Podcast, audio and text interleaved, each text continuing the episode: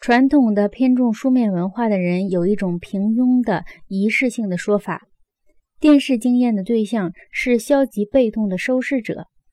这一言论离题万里。电视首先是要求创造性参与的一种媒介。监护里奥斯瓦尔德的卫士们没能保住他的性命，并不是因为他们消极被动，相反，他们一看见电视摄影机就深刻地卷入进去，所以使他们失去了承担着纯实际的专门任务的感觉。也许给电视观众留下最强烈印象的是肯尼迪的葬礼，观众感到。电视给葬礼赋予了公众参与性，具有强大的感染力。除了体育节目之外，没有任何国家大事有过如此广泛的覆盖面和收视率。它显示了电视使观众参与复杂过程的无与伦比的力量。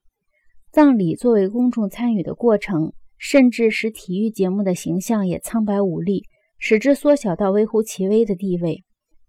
简言之，肯尼迪的葬礼体现了电视使全国人民卷入一种仪式过程中的力量。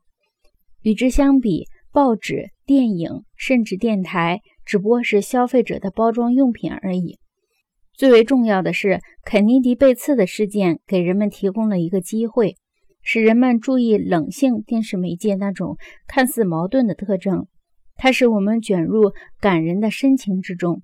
可是它并不会使人兴奋、激动和感奋，也许这也是一种深刻经验的特征吧。